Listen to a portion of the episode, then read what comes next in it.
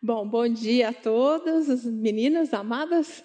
É com muito temor e tremor que eu estou aqui hoje, meio que até quase que um pânico. Mas é, eu tenho, a gente está na igreja desde 2004, toda a família. Essa é minha família, o Júnior, meu marido. A gente é casado desde 89, 33 anos de casado. Temos a Isabela, né? O o João Vitor, o Lucas Barbosa, meu genro, e a Gabriela Simoni, a namorada do João Vitor.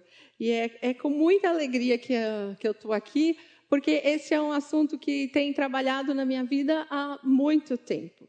É, mas eu estou acostumada a falar para criança, viu? Então vocês me perdoem se alguma, em algum momento eu falar, porque desde 2004 eu sirvo no semear, Estou acostumada a lidar. Então, para adultos e mulheres, e ainda mulheres tão experientes que eu olho aqui e vejo pessoas que, que realmente são referência de vida para mim, então é o peso acaba sendo maior, mas vamos lá, o Senhor é bom. O estudo de hoje, ele está baseado nesses três livros. Basicamente, no primeiro livro que é o do Wayne Ma, que é esse marronzinho, que é filhos casados e relacionamentos com os pais. Essa é, é, é, a estrutura do estudo de hoje. Gente, mas também usei entre pais e filhos, né, lutando com a transição para a vida adulta, e esse também como lidar com a sogra. Esse como lidar com a sogra, eu tentei ver o lado da nora e o lado da sogra, as duas perspectivas, né? Mas é, é com temor, é com tremor que eu estou aqui. Vamos começar com uma oração para que o Senhor nos abençoe. Pai amado, muito obrigado por essa manhã. Muito obrigado por esse tempo tão precioso que temos entre amigas, entre, as, entre irmãs em Cristo, Pai. Usa-me para fazer segundo a tua vontade, para falar aquilo que te agrade. E, Pai, ser com cada uma de nós, que esta palavra seja sal e luz em nossas vidas que possamos, que o seu Santo Espírito nos dê entendimento, nos dê sabedoria. E mais ainda, Pai, ânimo e força para a aplicação da tua palavra e da tua verdade em nossas vidas e em nossa família. É o que eu clamo, Pai, em nome do seu Filho Jesus amado. Amém. Bom, a minha experiência como sogra parece, quem olha, começou há quatro anos atrás, quando a Bela casou em 2018. Mas, na verdade, no fundo, o Senhor falou para mim há uns 15, 16 anos atrás. A história foi a seguinte: é, João Vitor tinha 4, 5 anos, a Isabela, 9, 10, saindo da escola. É, eu e o Júnior fomos buscá-lo, né? Buscá-los na escola. E aí, João Vitor, a Isabela, os amiguinhos, todos, aquela bagunça de saída de escola, até que veio uma amiguinha do João Vitor. Ele tinha 4, 5 anos. E virou para mim e falou assim: Tia, você sabia que eu vou casar com o João Vitor? E vou morar na sua casa. Aí eu falei como assim? Como assim? Meu bebê? Então, assim, a partir daí, me subiu assim uma, assim, aquela contrariedade, aquela coisa. Eu fechei a cara. O Júnior caiu na risada. Aí eu falei assim, gente, o que, que, é isso? Não é isso que Deus tem para mim. E a partir daí, além de orar pela minha nora e pelo meu genro, eu também oro para que eu seja a sogra que o Senhor quer que eu seja. Além da mãe, além da esposa, além da nora, além da filha, mas também a sogra. Então, esse, essa batalha, vamos dizer assim, começou há muito tempo atrás.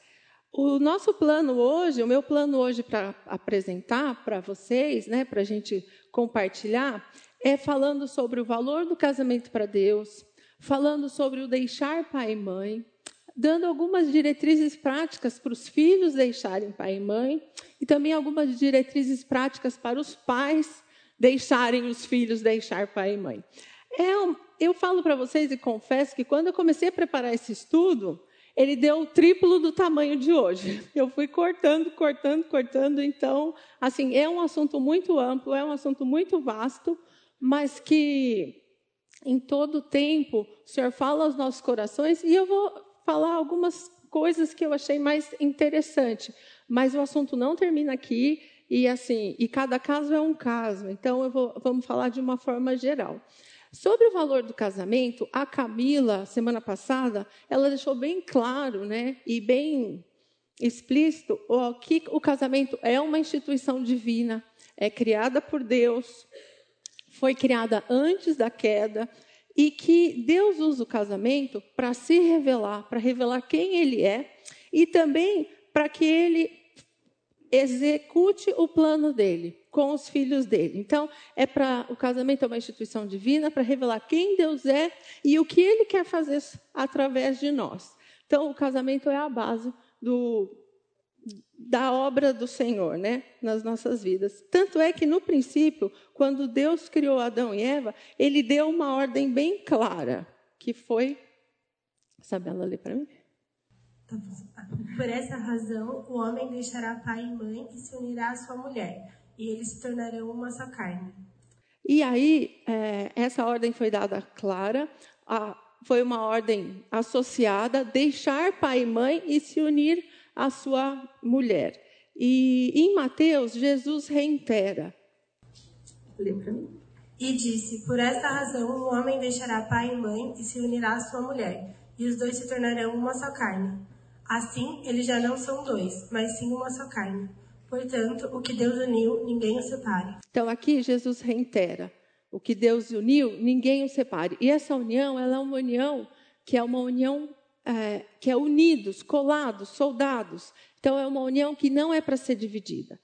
E, e aí, em, no livro de Wayne Mack, ele enfatiza que é uma união exclusiva e completa. É uma união entre o homem e uma mulher, entre o marido e a sua mulher. E o marido e a mulher devem ter um, uma vida que compartilham todas as situações.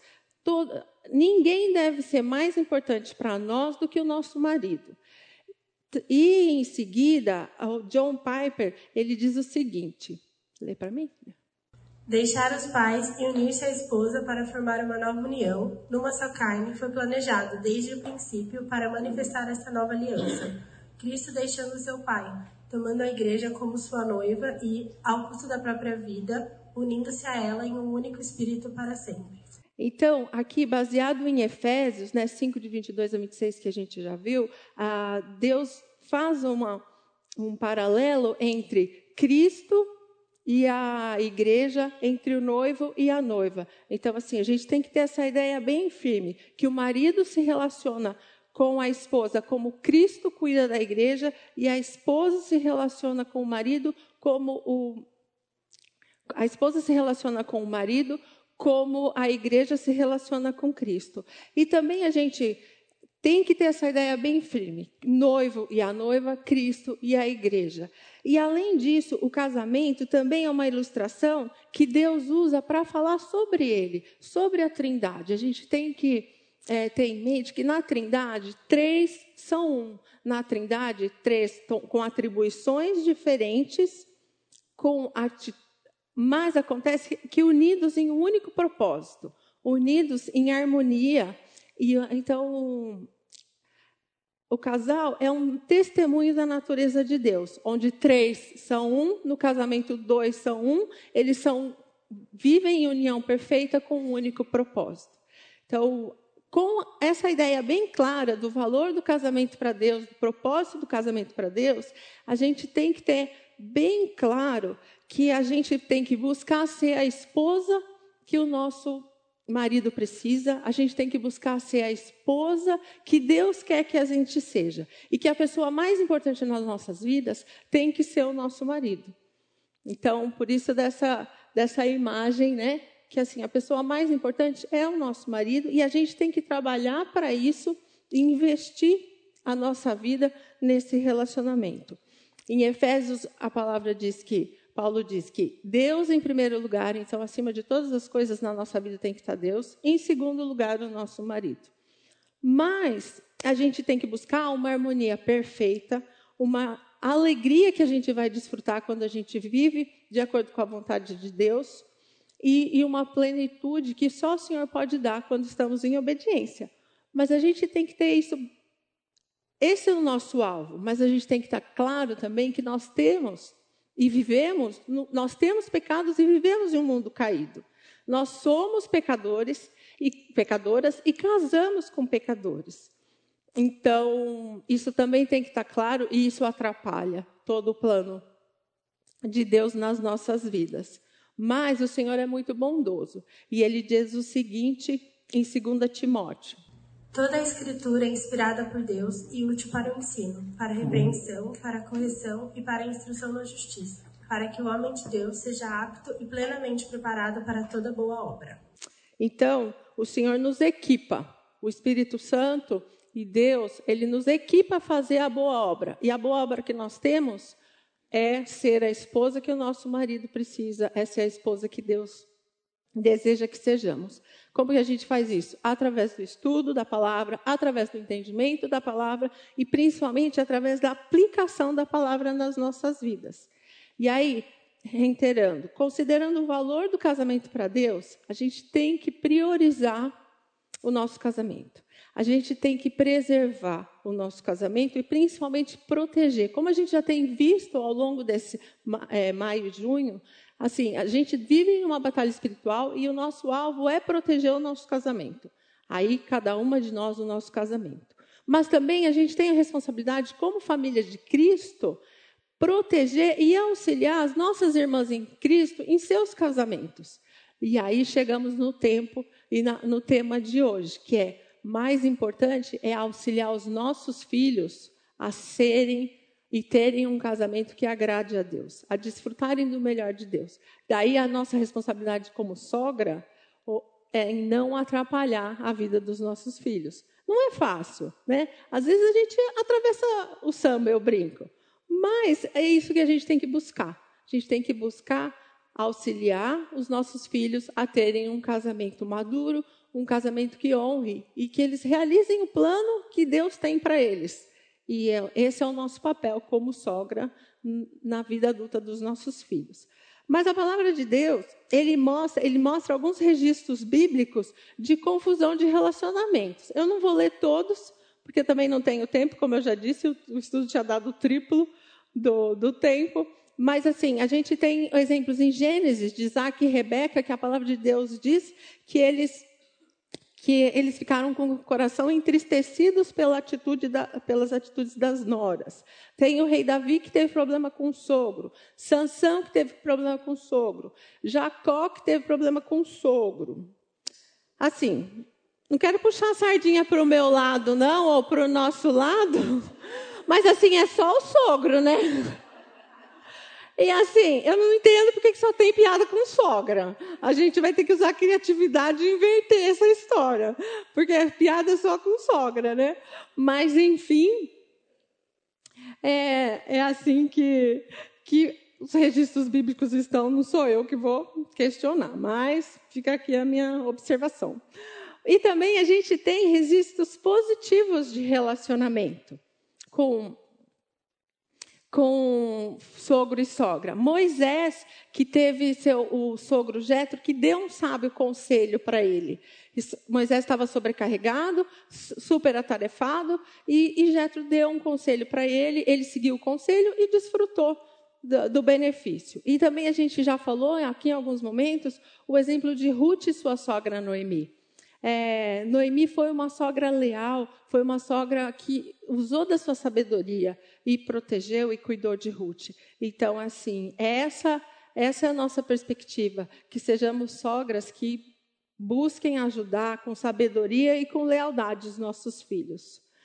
Mas, por outro lado, a gente tem que considerar, e a gente já, eu já reiterei, que a gente vive num mundo caído.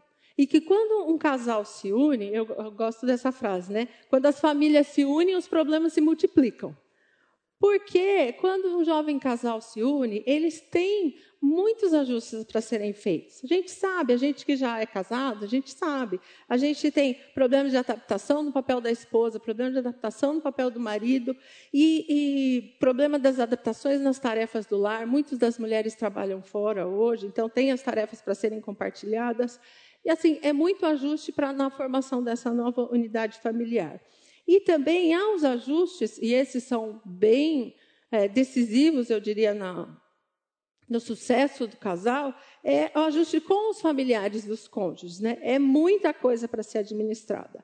E, além disso, tem o contexto de que quando um casal se casa, ele, ele ainda está acostumado e é natural que ele busque a ajuda do pai, da mãe. É mais fácil, muitas vezes, a gente, quando a gente casa, pedir ajuda para o pai do que para o marido. Afinal, quem está acostumado a, a consertar o seu carro? Não é o seu namorado, é o seu pai. Então, assim, é mais fácil você buscar. Mas a, partir, a gente tem que ter essa ideia clara. O deixar pai e mãe é quando, a partir do momento que a gente casa, o nosso marido é a pessoa mais importante e é com ele que a gente tem que compartilhar as coisas, mesmo sendo mais natural. Não estou querendo falar que os pais não ajudam, ajudam sim, a gente vai entrar nesse contexto, mas é uma mudança de conduta que a gente tem tem que ter. Né? Então, nessa mudança de conduta, a palavra de Deus diz, em muitas situações, que quando a gente casa, a gente tem que ter uma mudança de conduta. A gente tem que ter uma mudança de conduta e de prioridades. A palavra de Deus diz em muitas situações que no caminhar com Cristo, nós vivemos um processo de duas fases, que é o despojar-se e ao revestir-se. Então a gente vai ter que despojar-se de algumas situações, de algumas atitudes e de algumas prioridades e revestir-se de outras. Então, quando a gente casa, uma jovem casada, ela tem que deixar de fazer algumas coisas e priorizar outras coisas. Eu vou me ater mais ao, ao revestir-se, porque, já falei, a gente não tem tempo para tudo. Mas uh, o principal, o deixar, envolve revestir-se é, aqui eu vou tratar como filhos. Vocês vão ver que eu vou fazer uma bagunça. No, às vezes eu sou sogra, às vezes eu sou filha, às vezes eu sou nora, porque na verdade eu sou tudo isso mesmo. Então, quando eu falo, eu espero que vocês tenham misericórdia de mim nesse contexto. É, os filhos, eles devem aceitar as responsabilidades de tomar suas próprias decisões. Então, quando o casal se casa, quando eles se unem, eles têm que aceitar a responsabilidade de tomar suas próprias decisões. Eles têm que sentar juntos, daí aí o cafezinho amigável, né? Sentar junto, conversar, ter uma boa comunicação e decidir e tomarem as suas próprias decisões. E, e, e, aí vai das coisas mais simples do dia a dia, da rotina, até as coisas mais importantes, que vai desde que esse domingo a gente almoça com quem, até compra de carro, compra de casa, onde vão morar, onde vão trabalhar, a decisão tem que partir do casal. É claro que a gente, como pai, muitas vezes a gente quer tomar frente, sabe? Vê que o filho está aflito, precisando de alguma coisa, a gente já vai, já quer resolver, já quer refazer, e quando vê, atropelamos todo mundo. Então, a gente, como pai, tem que ficar atentos para não atropelar a vida dos filhos, mas e deixar os filhos tomarem as suas próprias decisões. Isso não inclui que os filhos não vão buscar conselhos com os pais, conselhos piedosos. Ah, o honrar pai e mãe envolve sim, depois que você casa, você continuar ouvindo os conselhos do seu pai e da sua mãe. Mas a decisão final tem que ser do casal. Mesmo porque, se alguma coisa der errado, quem vai se lascar é o casal. Então, nesse contexto, a responsabilidade tem que ser do casal. Uma outra situação que eu achei muito interessante no livro, que é que os filhos eles devem ter a disposição de discutir honesta e respeitosamente seu histórico familiar. Porque quando a gente casa, a gente traz para o nosso casamento uma bagagem, hábito, costume. Então, nesse, nesse contexto, tem que ser uma conversa honesta, tem que ser uma conversa harmoniosa que busque a paz. Porque toda família tem seus pontos positivos, toda família tem seus pontos negativos. Mas quando o casal alinha isso, quando ele ajusta e, e principalmente quando ele nomina essas situações, ele vai ter mais maturidade para lidar com essas situações, sejam as fraquezas, sejam os pecados, mas que o casal alinhado, ele tem que ele tem mais sucesso. Então, as jovens casadas, e aqui eu falo, isso não é só para jovem casado. Até hoje, eu tenho 33 anos e muitas vezes eu falo, nossa, deveria ter conversado com o Júnior sobre isso. Sei da história disso. Então, nesse, nesse contexto, é ficar bem atenta para ter um relacionamento e buscar a paz. Não é para falar assim, ah, mas a sua mãe está vendo, sua mãe fez aquilo, aquele outro. Ah, ela tem o hábito de fazer isso. Não é uma acusação, é uma conversa. É buscar um modo de agir juntos. Então, quando tem um problema com um dos pais, ou quando o problema acontecer, porque ele acontece, é o casal sentar, conversar e resolver juntos. né, e buscar uma atitude é, em harmonia. E outra, outro parâmetro desse, desse livro que eu achei muito interessante é que o casal, nesse momento de discutir sobre o seu histórico familiar, a jovem e o jovem, eles têm que considerar os pais ou seus sogros com o mesmo respeito e honra que dão aos seus próprios pais. E quando a gente pensa que nós casamos, temos o nosso marido e somos uma só carne, quer dizer, o pai do meu marido também é o meu pai. A mãe do meu marido também é minha mãe. Assim, é difícil, não vou falar que é fácil, mas é uma coisa que você tem que considerar e que tem que buscar. E que você deve o mesmo respeito e honra aos seus sogros como você dá aos seus pais. E aí é ficar atento, mais, mais uma vez, em harmonia, sentar, conversar, ajustar e buscar o equilíbrio. Buscar o equilíbrio entre os dois lados, o equilíbrio e a convivência.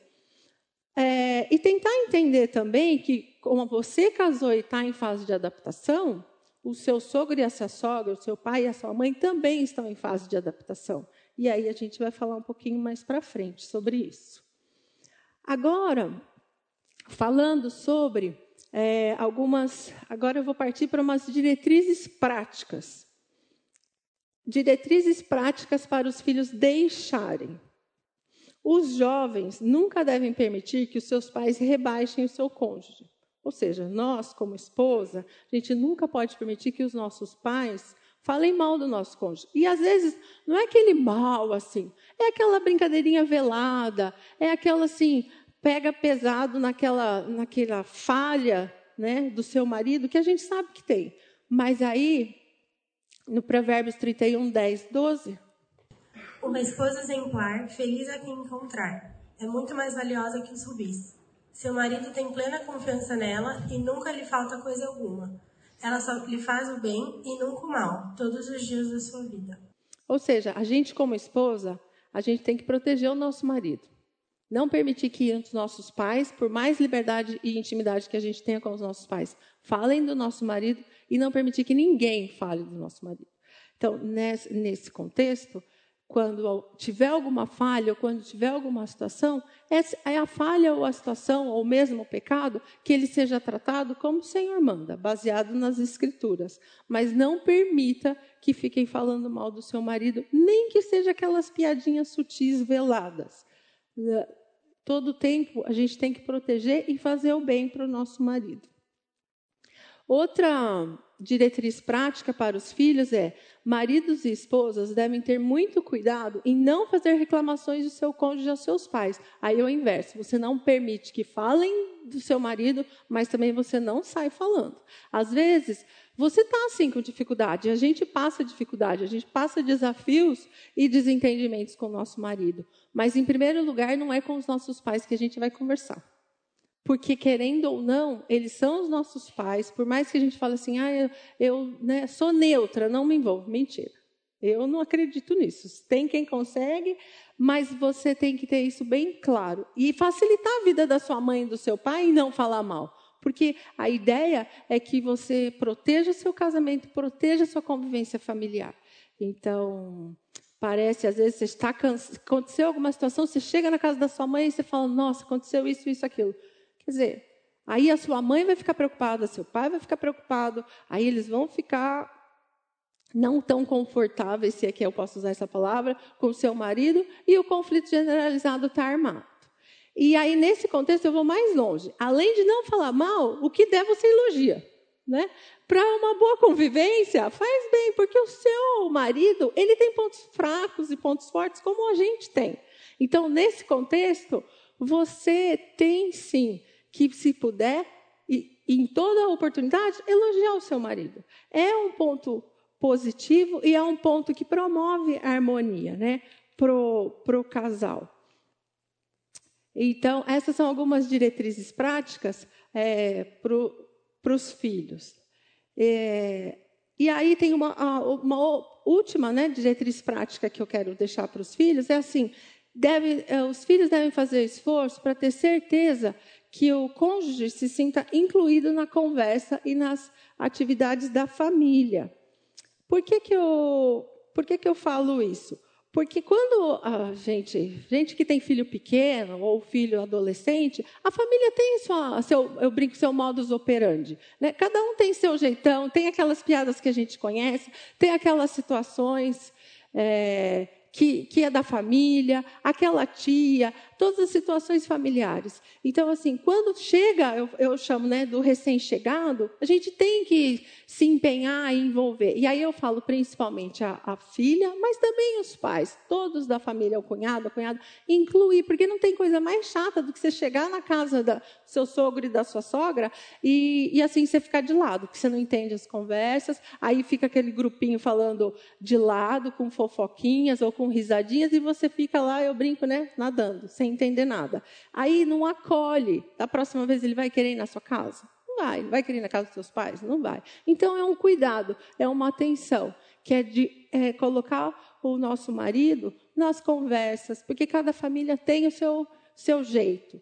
E assim, é preparar mesmo. Parece piada, mas não é. É, é sério para que realmente a, se estabeleça uma harmonia e fica agradável e fique agradável o relacionamento com todos. Então essa é a, a, última diretriz, prática para os filhos. Agora eu vou partir para as diretrizes práticas para os pais deixarem. A gente já falou sobre o valor do casamento, mas, em especial, é, eu tô, coloquei aqui que os pais devem se assegurar que o principal relacionamento humano em suas vidas seja o seu cônjuge. Assim, já falei do valor do casamento, já falei para o recém-casado, mas isso ao longo dos anos é uma coisa que facilmente se perde. Porque quando. É, é, essa tem que ser uma verdade, que seu marido, seu, seu principal relacionamento, é antes dos filhos nascerem, é mais fácil. Quando os filhos nascem, aí o caldo entorna. Porque na correria do dia a dia, nas tarefas, no cuidado da educação, da saúde, do trabalho, da organização, quando você vê, você perdeu o elo com seu marido. Vai se distanciando, e aí quando os filhos saem de casa, você vê e fala assim: nossa, quem é esse? Não conheço. Não tenho intimidade com ele, não tenho amizade com ele, não desfrutei tempo com ele. Então, para quem ainda tem os filhos pequenos ou para quem ainda não tem filhos, guardem isso no coração. Invistam tempo no relacionamento de casal. Não importa se você é, tem filhos pequenos, é mais difícil. Eu tive os meus pequenos e assim, e é aquele perrengue mesmo, porque você está com todas as tarefas, é filho doente, é tarefa, é, é escola, é, é saúde, a gente ainda trabalha, então assim, mas reserve, tenha uma atitude intencional e planejada. Uma vez por semana, vou sair com meu marido para jantar. Um final de semana, a cada três, quatro, seis meses que seja, vou me organizar para sair em viagem com ele, seja uma noite ou duas noites, para ter esse tempo de namoro, de relaxamento, para sair dessa turbulência toda que é a rotina.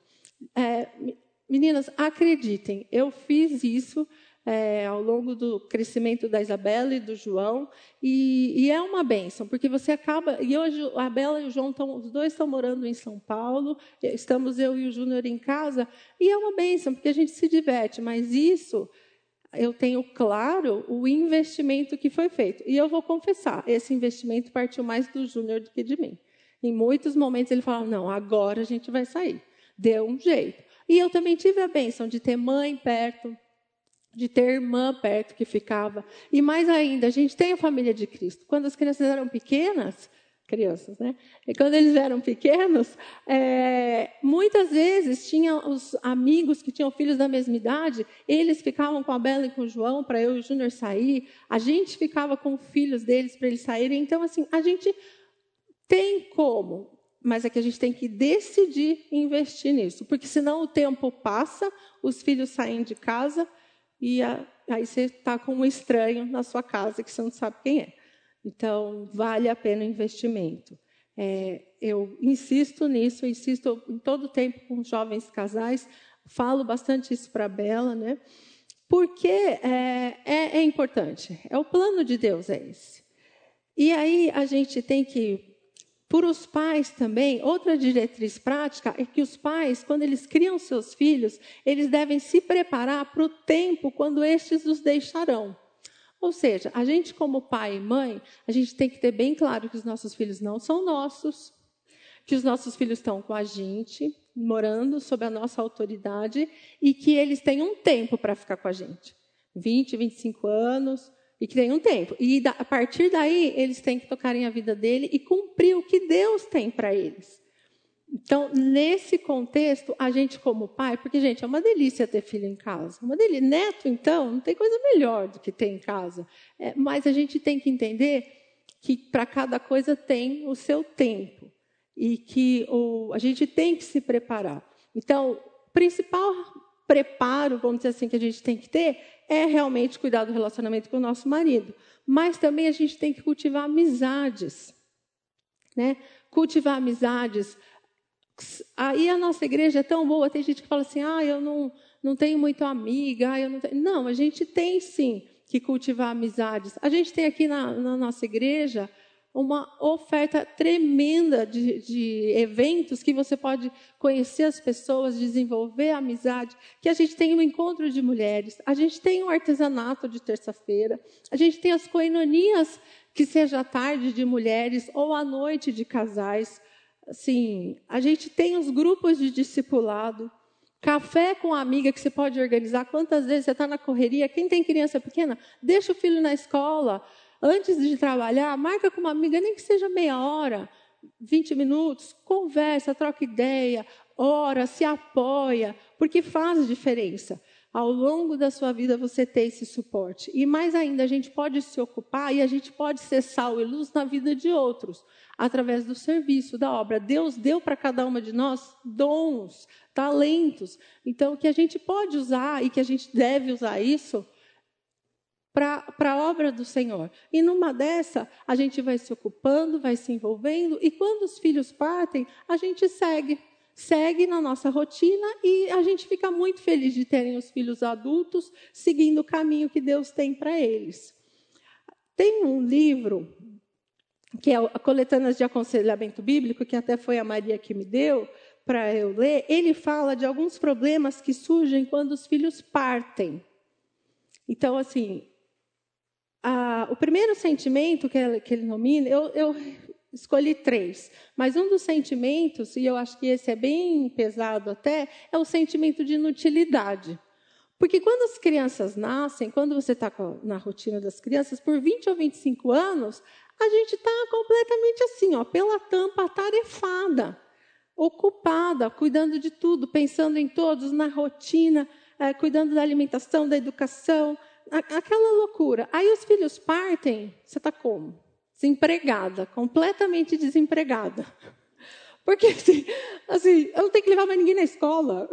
Até ontem eu conversei com a minha irmã, minha sobrinha chegou de viagem, estava sem carro e minha irmã teve que buscá-la numa festa. Minha sobrinha também tem 25 anos, né? Aí ela falou assim, aí minha irmã me ligou, ela falou: "Nossa, Beth, fazia tanto tempo que eu não sabia o que era isso buscar filha em festa, né?" Então, assim, a gente. É uma sensação, e é, e é genuína. E não vamos falar que. Não vamos forjar e falar assim, ah, não. Não, imagina. Não, é verdade. A gente fica mesmo desempregada e, e é vida que segue, faz parte do processo. Né? E um outro sentimento também que a gente tem é solidão pode ter a solidão. Por que, que tem que ter a Por que, que pode ter a solidão? Porque, gente, casa cheia, com filho, com... é uma delícia. Aquela bagunça, aquela conversa, aquelas risadas, é gostoso. E assim, é um privilégio tê-los em casa. Mas eles têm a vida deles, têm a rotina deles depois que eles crescem. E daí, pode bater sim o sentimento de solidão. Virar assim, nossa, a casa está tão vazia. Semana inteira minha casa não tem movimentação, segunda a sexta. Porque só eu e o Júnior, a gente trabalha junto, passa fora junto. A, a minha ajudante que está lá, ela fica, ela que fica mais com saudade de todo mundo, porque ela passa o dia inteiro sozinha. Né? E eu e o Júnior, a gente na rotina, no trabalho, mas assim, de novo, eu e o Júnior estamos juntos seja trabalhando, seja nos desafios, mas estamos juntos. Então, assim, é entender que tem o seu momento de estar todo mundo junto, que tem o seu momento que você está com o seu marido, e tem sim o momento que você vai estar com as amigas, que você vai estar na obra, que você vai estar no serviço. Então, é um, é um problema que surge e que a gente tem que estar preparado para quem ainda tem os filhos em casa. Eh, vocês podem não acreditar, mas vai ter um momento que vocês vão sentir falta daquela bagunça toda da casa. Né? E, e, também um problema que também é muito sério, que é a aceitação de um novo papel na vida do filho. Porque quando você é mãe e eles são pequenos, estão na sua casa, você tem autoridade sobre eles e eles devem obediência a você. Mas quando eles crescem, ou ao longo do crescimento deles, essa situação vai mudando. Quando casa, então, aí tem que ser o rompimento. Ou seja, o seu filho, depois que ele casa, o seu papel mudou. Você não é mais aquela pessoa fundamental e mais importante da vida dele. Não é para ele, para você que ele vai ligar quando ele estiver saindo do trabalho, vai ser para a esposa dele. Então não fique cobrando, ai meu filhinho, onde você está? Ai, você já saiu? Então, essa é. Só para finalizar, a gente tem que ter bem claro essa aceitação de um novo papel. E aí, depois do intervalo, eu continuo.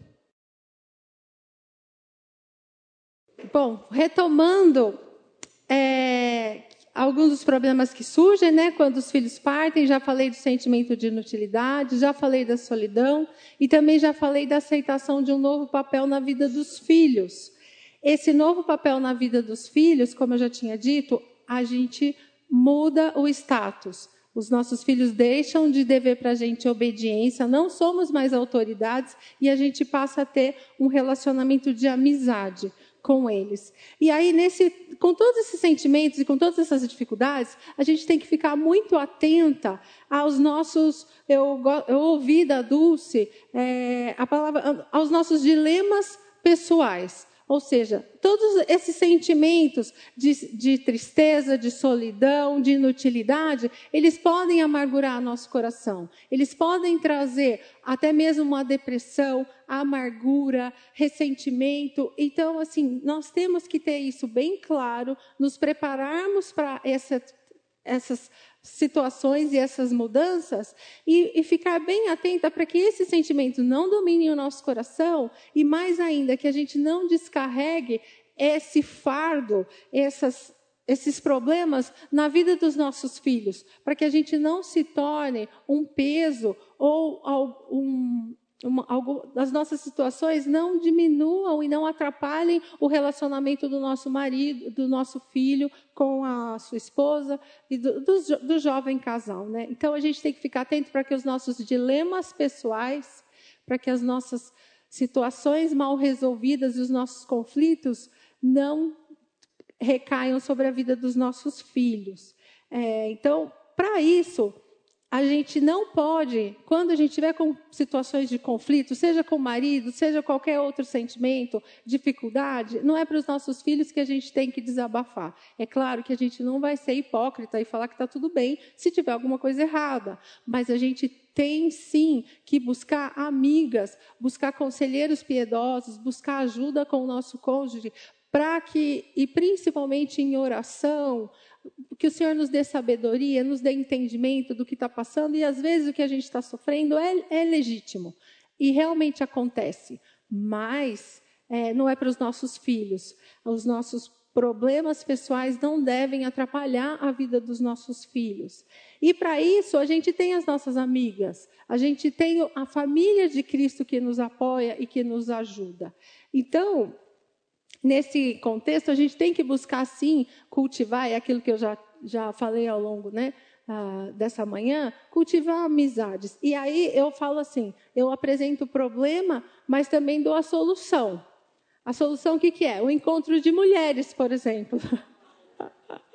Porque assim, se você fala assim, nossa, estou sozinha, estou me sentindo inútil, não sei o que fazer, gente, o que fazer tem um monte. Só perguntar para a Karina, para a Solange, para a Fabi, para ajudar no encontro de mulheres, tarefas tenho muitas. Para desenvolver amizade, assim, desfrutem desse tempo. A nossa igreja fornece todas essas esses é, eventos, essas programações. Então, assim, o encontro de mulheres, aspirações, aí coincidência ou não, nada é coincidência, né? Satisfações nas fases da vida que Deus proporcionou. Então, assim, para cada fase da nossa vida, a gente tem as, coisas boas, a gente tem os nossos desafios, e esse assunto vai ser tratado lá em Poços de Caldas, de 2 a 4 de setembro. Então, planejem-se, programem-se para estarem lá, que sempre é muito gostoso. Já participei de vários, e é um tempo muito bom, que a gente desenvolve muita amizade e que a gente se diverte, que a gente dá risada. Vai ser em Poços de Caldas, no hotel. Esqueci o nome. E inscrições no site, no hotel Palace. Palace Hotel Poços de Caldas. Então, planejem-se e programem-se. Então, gente, não tem desculpa para ficar se remoendo trancado em casa. Combinado? E aí, partindo para meio que para uma reta final, os pais, eles também precisam treinar os seus filhos para que eh, os filhos deixem os pais. E faz parte, e aqui vai uma palavra especial para quem ainda tem os filhos pequenos em casa, ou para quem tem os filhos é, em casa. Porque ah, no livro, tem o livro Princípio da Maioridade, que eu mostrei no começo, é, ele fala, a autora fala sobre é, o princípio da maioridade, né? que é o que ele deixa bem claro que o objetivo da criação dos filhos deve ser ensiná-los a viver com sabedoria. Então, nós como pais, a gente tem que buscar ensinar os nossos filhos a viverem com sabedoria. Nós temos que buscar treinar os nossos filhos para viverem como adultos sábios e independentes. Isso faz parte da nossa função e do que Deus quer para a gente, que a gente torne os nossos filhos independentes. Aí tem esse versículo, 1 Coríntios 13, 11.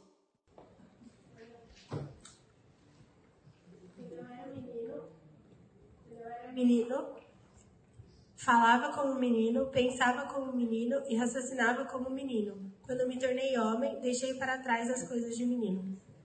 Então, não é isso que a gente quer para o nosso filho, que ele se torne um adulto infantil. Né? Então, e a palavra de Deus, quando fala isso, é muito sério. E é um alerta para a gente que ainda tem os filhos pequenos, ou mesmo os netos, que a gente pode auxiliar na formação deles. E, e ainda em Provérbios de 1 a 4. Estes são os provérbios de Salomão, filho de Davi, rei de Israel. Eles ajudarão a experimentar a sabedoria e a disciplina, a compreender as palavras que dão entendimento, a viver com disciplina e sensatez, fazendo o que é justo, direito e correto. Ajudarão a dar prudência aos inexperientes e conhecimento e bom senso aos jovens. É, essa é uma palavra assim que é um conforto para o meu coração e eu louvo a Deus por ter a possibilidade, ter tido a possibilidade de criar os meus filhos na palavra do Senhor, com toda a comunidade e com todos os irmãos em Cristo. Porque quando fala que ajuda a dar prudência aos inexperientes e conhecimento e bom senso aos jovens, é, é uma bênção e a gente tem que levar isso muito a sério no nosso coração e na nossa mente. Eu falo em especial porque eu, quando eu casei, eu casei muito nova, e assim, não era cristã, e hoje eu vejo as jovens, a, Isabela principalmente, as amigas da Isabela, no trato com o marido, assim, quantas coisas e quantos problemas e conflitos que elas já evitam tendo conhecimento da palavra.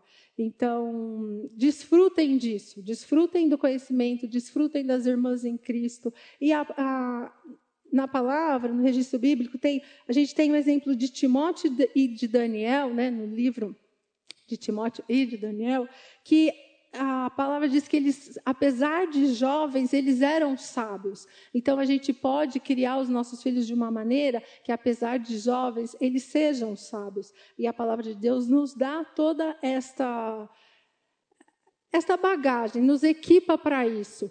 E, e, mais que isso, a gente tem que uh, desfrutar do corpo de Cristo, né?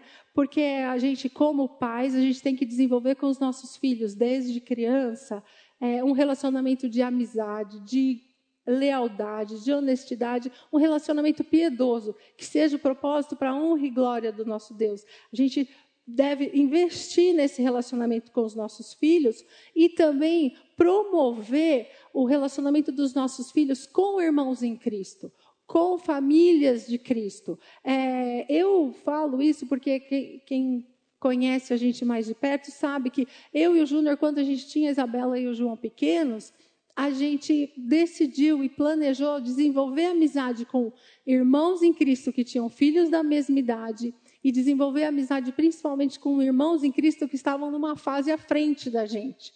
Ou seja, que podiam nos orientar, que podiam nos dar todo o suporte e, e ajudar em oração e em conselhos piedosos nos momentos de conflito. Então, assim, invistam nesse relacionamento pessoal de você, seu e do seu marido e invista no relacionamento dos seus filhos. E hoje é uma bênção, porque eu vejo que hoje os tios de, em Cristo, que cuidavam da Bela e do João, que a Bela e o João iam dormir na casa deles e que os filhos vinham dormir. Hoje a gente, como adulto, tem os filhos adultos, essas pessoas ainda são importantes na vida deles. E ainda quando eles têm alguma dificuldade ou alguma situação que eles precisam de um conselho, seja amoroso, seja profissional, os nossos filhos têm a quem recorrer.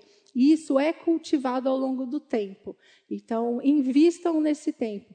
Não deixem de de investir nesse tempo. Eu sei que às vezes é, tem, aí de novo, a nossa igreja proporciona é, escola bíblica, em, proporciona vários encontros de adolescentes, pré-adolescentes, jovens, nossa, as coinonias, os discipulados. Então, eu sei que é uma correria, na correria, na correria do dia a dia, mas é, invistam nesse tempo, conversa com os pais de amigos, fazem revezamento, mas é, banhem o seu filho de pessoas que estejam é, que sejam sérias com o Senhor e que possam ser conselheiros e que possam ser referência na, no plano de Deus para a vida deles. É, a gente decidiu e com a graça de Deus o Senhor nos abençoou e hoje a gente desfruta disso. Então eu assim invistam nesse tempo pessoal e também na vida dos seus filhos. E, esse, e o princípio da maioridade, é, o livro deixa bem claro, que ele transforma a natureza do relacionamento entre pais e filhos da obediência, o filho deixa de dever obediência para amizade, respeito e igualdade. E igualdade principalmente quando e, e, aconselhamento. E o aconselhamento, a gente tem que ter o senão e tem que ter a consideração, é que quando nós somos consultados, a gente não tem que aconselhar todo o tempo e nem falar todo o tempo. Então, assim, o aconselhamento, quando os filhos se tornam adultos, é quando eles vêm e perguntam para a gente. Em várias situações, às vezes a situação da Bela, ou do Lucas, ou do João e a Gabi, aí eu, eu chego para o Júnior e falo, nossa, Júnior, estava pensando nisso. Aí a pergunta que ele faz para mim é: Mas eles perguntaram? Eu falo: Ixi, não. Então, boca fechada, não fala nada. Então a gente tem que respeitar isso e tem que respeitar a unidade, a nova unidade do casal.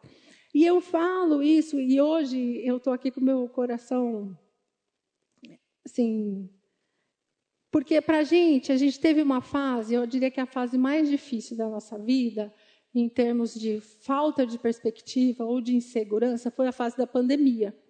2020, aquele caos, para quem não sabe, eu e o Júnior, a gente trabalha em restaurantes, a gente tem um restaurante, e foi assim, foi um caos, foi caótico.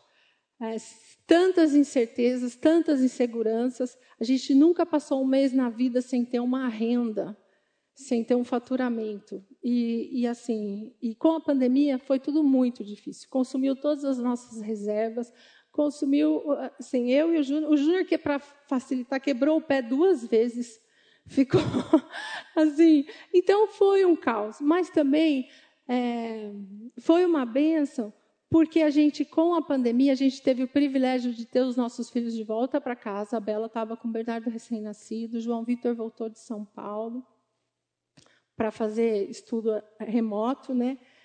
E a, e a gente pôde desfrutar de uma amizade, de um companheirismo, de um respeito, de uma confiança.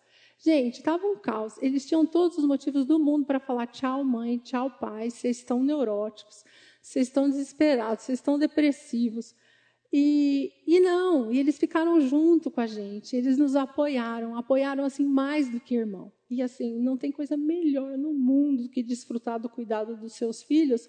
E numa fase assim, que se alguém virasse para mim e falasse, nossa, você vai passar um ano num perrengue assim financeiro, a gente não imaginava, assim como e, e assim, a, além de todas as outras perdas que nós tivemos, foram muitas perdas.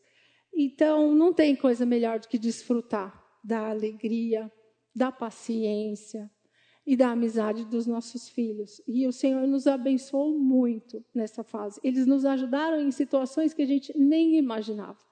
E eu sei que para eles não foi uma fase fácil ver os, o pai e a mãe na situação que a gente estava, mas eles estavam lá juntos, orando, apoiando, seja jogando baralho, né, distraindo o pai e a mãe, porque não. Assim, e, e é uma bênção. E é uma benção, vale a pena o investimento. E aí só me vem esse versículo na memória. Aquele que é capaz de fazer infinitamente mais do que tudo que pedimos ou pensamos, de acordo com seu poder que atua em nós. A Ele seja a glória na Igreja em Cristo Jesus, por todas as gerações, para todos sempre. Amém. Agora, gente, trolei a Isabela, viu? Porque ela não... está chorando, porque foi difícil, grávida ainda. E foi difícil, e tanto é que um, depois de um tempo a Isabela falou que alguém veio perguntar, Isabela, como estão seus pais? A Isabela falou assim, meu pai, eu acho que ele vai infartar todo dia. Então, essa foi a situação que a gente viveu. Então, mas a gente invistam e desfrutem depois. Mas nós não somos perfeitos. Né? A gente não é perfeito. E nesse contexto, a gente tem que considerar que os nossos filhos adultos que mudaram de status e que estão num relacionamento de igualdade, eles vão nos confrontar, eles vão nos admoestar. E a gente tem que estar aberto para isso. Quando a gente estiver falhando, quando a gente estiver em pecado, quando a gente estiver desviando, porque não somos perfeitos, somos pecadores, a gente tem que estar aberto a isso. Por isso que fala, a gente tem que dar oportunidade dos nossos filhos deles falarem com a gente, mostrarem os nossos pecados, nos confrontarem, porque eles são irmãos em Cristo. Além de nossos filhos, eles ou né, o principal, eles são irmãos em Cristo. E aí a gente tem que dar esse direito e considerar o que eles estão falando, sem ficar ferido, sem ficar irado, sem milindre. A gente tem que ter na nossa cabeça que somos pecadores sim. Agora, uma coisa não é fácil para quem já é adulto e tem filho adulto. Quando você é pequeno, você olha o seu filho e fica buscando aonde está saindo o desvio para você corrigir, porque está no processo de formação. Quando você ouve do seu filho que você está errado nisso, naquilo, naquele outro, é mais dolorido. Não é o mesmo, não é a mesma situação. Mas a gente tem que ter isso na nossa cabeça e na nossa, no nosso coração. Eles têm sim que falar para a gente que eles são irmãos em Cristo. Então, mas aí tem o outro lado, que quando os nossos filhos casados, eles estão com uma atitude que não é bíblica.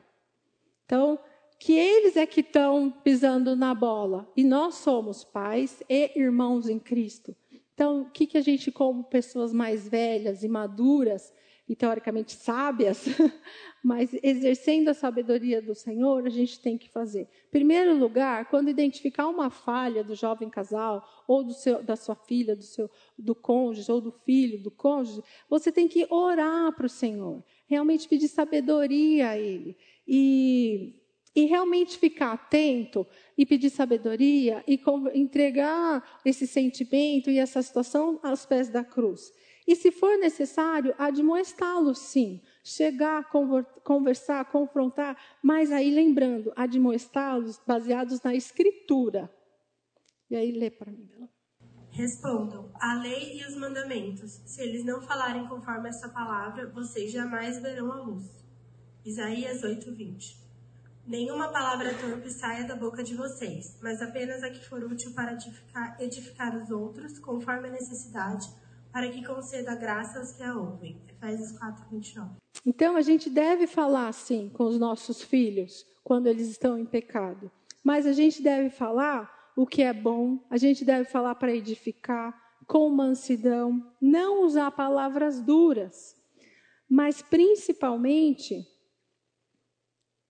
Aqui, é, eu adoro essa imagem, porque assim, é, é, com leveza, né? Falar, e quando for falar, tem que falar com o intuito de edificar, com doçura, com mansidão, com leveza.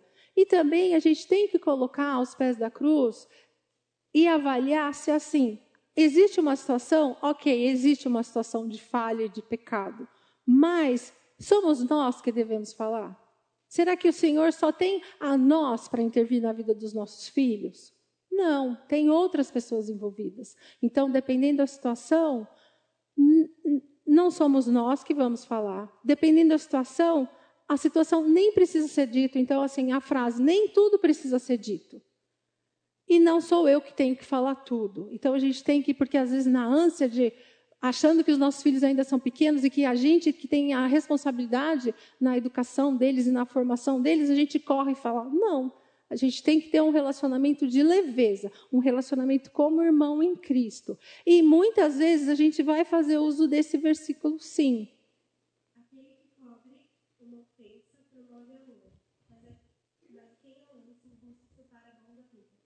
Então, assim, em algumas situações, que às vezes não é uma é uma situação que pode ser até você entenda como ofensa, que você entenda que não que não caiu bem, vamos dizer assim, mas assim, você não precisa falar.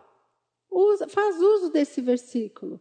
Promova o amor, né? Porque se tudo você ficar falando, se tudo ficar confrontando, fica uma convivência difícil, fica uma convivência pesada. Então, Tenham ciência, tenham a sensibilidade, a hora de falar, a hora de ficar quieto. Não estou falando que é para não falar e ficar com aquilo no coração, criando raiz de amargura. Não é essa a ideia. A ideia é realmente cobrir a ofensa para promover amor. E não separar bons amigos. Seus filhos são os seus amigos. Então, fiquem atentos nas situações de conflito, para que realmente é, você faça a diferença. E nós somos mais velhas, teoricamente mais maduras, tenham a sensibilidade do jovem casal. Eles já estão em conflito, eles já estão em conflito e ajustes, vamos dizer assim, não conflito deliberado, mas com vários ajustes. Não precisa de ninguém falando na orelha deles. Então, tenham essa sensibilidade. Isso, para mim, é, essa, esse versículo é um versículo que, em muitas situações, em muitas amizades e relacionamentos, a gente faz uso. E aí, falando, formas de ser amigos dos nossos filhos. Aqui é uma parte prática. Eu, quando eu fiquei sabendo que eu ia falar esse tema, eu fiz uma enquete com na verdade, meu genro me ajudou, né, Bela? E fez um questionário que eu não sabia quem respondia, porque eu também não queria saber quem respondia, e fiz a pergunta: o que os seus pais te ajudam? O que os seus pais te atrapalham na vida do jovem casal, né? O que os pais ajudam na vida do jovem casal, o que os pais atrapalham na vida do jovem casal e o que os pais poderiam fazer e não fazem para ajudar o jovem casal. Então, esse questionário foi muito legal, foi muito rico. É, pena que eu não posso compartilhar tudo, porque né, não dá. Mas, assim, foi muito rico. E eu não sei quem respondeu, tá, gente? Então, se alguém respondeu aqui, eu não sei quem foi. Mas uma das sugestões para demonstrar que a gente é amigo do nosso filho e fortalecer o casamento dele é promover o Vale Night para o casal. Principalmente quando o casal ele tem filhos pequenos. Então, assim, Promove Vale Night, fica com a criança uma noite. Bom, eu sou suspeita, porque eu adoro ficar com meu neto. Então, se deixar, eu mando a Isabela e o, e o Lucas viajar todo final de semana. Mas promova esse Vale Night, né? É, mas também uma das coisas que, que foi colocado é os pais não respeitarem a decisão do casal. Então, quando o casal, que é aquilo que eu já tinha falado, o casal senta, conversa e toma uma decisão, o, os pais eles têm que respeitar essa, essa decisão. Não importa se você está de acordo ou se você não está de acordo. Se eles já chegaram com a decisão e se eles já tomaram a decisão, não, não, somos nós que devemos falar, não, não é assim, vocês têm que fazer em outra coisa, dessa forma. Por mais que às vezes a gente, com a experiência, a gente sabe que pode ser que não dê tão certo. Mas aí é um papel de crescimento e amadurecimento do casal do jovem casal. Então, nós como pais, a gente tem que respeitar a decisão. Também respeitar o tempo e a privacidade do casal. Não é porque é a casa da sua filha que você vai chegar lá toda hora sem avisar. Não é porque é a casa da sua filha que você vai chegar lá e, e fazer tudo o que você acha que tem que ser feito. Não, a casa é da sua filha e do marido da sua filha. Os dois moram juntos, são uma só carne, e os dois têm o tempo deles, a situação deles. Tem uma, uma conhecida que veio falar assim: Nossa, o meu filho ele casou muito novo. E aí ele teve uma, dois filhos seguidos, então com duas crianças pequenas. Quando eu ia na casa da minha nora, eu ficava apavorada, porque ela estava lá com um monte de tarefa e um monte de coisa para fazer. E o que, que, eu fazia? Eu chegava, eu parecia um trator. Eu ia lavar a louça, quando eu via estava passando roupa, estava fazendo isso, estava fazendo... Quer dizer, o intuito dessa mãe era ajudar a nora. Era aliviá-la. Até que um dia a Nora virou e falou assim: Eu não quero que você faça nada na minha casa. Deixa que eu faço. Eu vou fazendo no meu tempo, eu vou fazendo do meu jeito. Assim, não precisa ser um extremo. Você não precisa ser o trator e fazer tudo, mas também você não precisa não fazer nada. Mas assim, a casa é da filha ou da nora. Então você tem que respeitar o tempo deles, a privacidade deles, a rotina deles. Então, parece piada, mas não é piada, né? É, eu brinco que eu vou na casa da Bela, às vezes, quer dizer, eu sou a mãe da Bela, conheço a Bela desde bebê, a gente cozinhou junto a vida inteira, faz as coisas. Em alguns momentos eu fico assim, né? Aí eu falo assim, Bela, posso fazer tal coisa? Assim, respeitar o tempo do casal, respeitar o quarto do casal, respeitar a organização do casal ou a desorganização do casal. É, parece piada, mas não é. A gente que é sogra e a gente que já tem todo o nosso esquema bolado, pronto na cabeça, o casal está se estruturando. Às vezes, o marido gosta de chegar lá, e o marido que não é o seu filho, gosta de chegar lá e deixar a roupa no chão. Não é você que vai catar para ajudar a sua filha.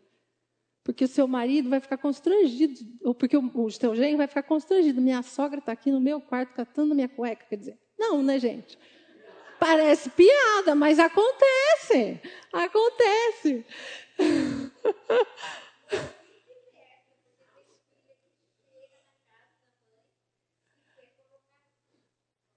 A casa é em ordem.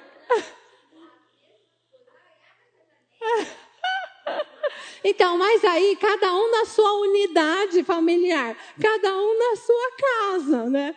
Então, a gente tem que ficar atenta para não atravessar o samba. E é um fato. Mas e aí no contexto, dá atenção à família do cônjuge, né, do seu filho, da sua filha. Ou seja, não excluir todo mundo. A hora que tiver um evento, se der para chamar todo mundo, não dá para chamar todo mundo o tempo inteiro, mas promover a união das famílias, para que realmente haja uma harmonia e facilite a vida do jovem casal. Agora, uma coisa é, eu falo assim, não acontece, né? Que é promover fofoca entre as famílias. Gente, ah, você viu a sua cunhada que fez isso, que fez aquilo? Ah, mas você viu a sua, né, o seu cunhado? Ah, mas quer dizer, a gente como mãe falando com a nossa filha ou com o nosso genro, falando do, dos irmãos, falando dos cunhados, gente, fofoca é pecado. Por, ah, é um comentário só para tentar entender. Mentira, é fofoca mesmo. Então, assim, não façam esses comentários, não promovam esses comentários. Eu gosto muito e já ouvi a Daiane falar que, assim, a Daiane, ela fala, ela falou para gente, assim, ela tem quatro ou cinco filhos, eu não sei, cada um diferente do outro, cada um cria os seus filhos de um jeito, cada um tem uma rotina, um dormir cedo, outro dorme tarde, um tem come em tal lugar, outro come na mesa, outro come.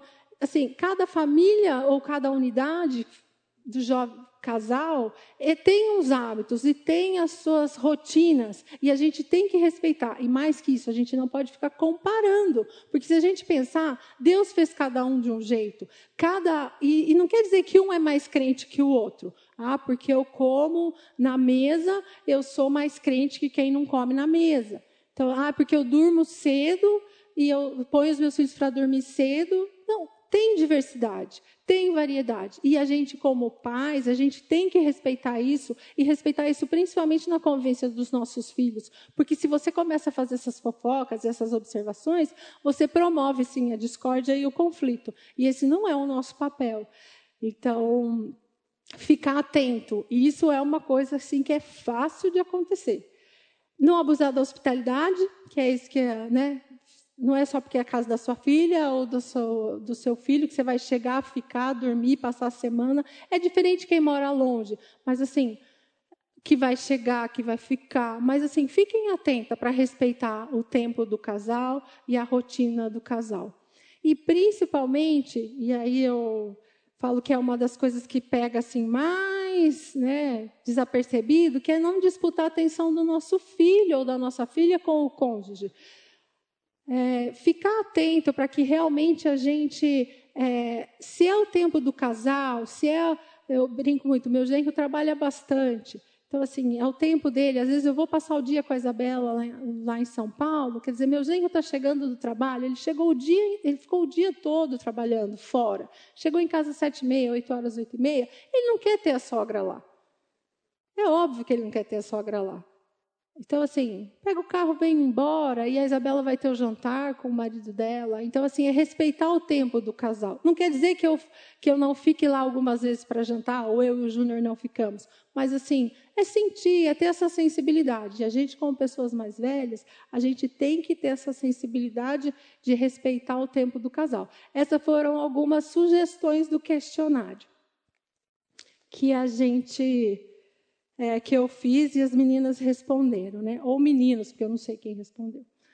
É, mas, como a gente já tem visto na, ao longo de maio e junho, a gente fala assim: nossa, tudo que eu falei é, é, tem a parte de ironia, tem a parte séria, e quem vê pensa que faz tudo certinho e perfeito. Não, não faz.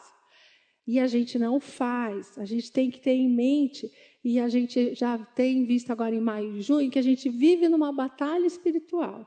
A gente vive num mundo que é que quer destruir os propósitos de Deus e que quer destruir o casamento, quer destruir a unidade da família. Então a gente tem que em todo tempo buscar se equipar e, e buscar forças no Senhor, né? A gente tem que ter ciência, sim, firme que a gente é pecadora que mais que o nosso Deus, ele é um Deus poderoso. Ele, ele nos capacita, ele nos abençoa, ele derrama graça e bondade nas nossas vidas. Então, todas essas dificuldades, a gente coloca aos pés da cruz. E aí eu falo assim: ah, mas eu falei mais para quem tem os filhos pequenos. Mas para quem já tem os filhos adultos e para quem tem dificuldades de relacionamento, que a, a, a Lívia falou, né, de, de separação ou de crenças diferentes, assim, coloque ao pé da cruz. Coloque todas essas aflições na para Cristo, porque Ele vai abençoar, Ele vai derramar graça e misericórdia na nossa vida. E a gente pode e a gente deve desfrutar do amor de Deus. Só que a gente só consegue isso, desfrutar do amor de Deus, através de Jesus. Né? É, porque através de Jesus a gente consegue desfrutar dessa, das bênçãos dele, né? É, espera aí. Lê para mim, por favor. Para finalizar.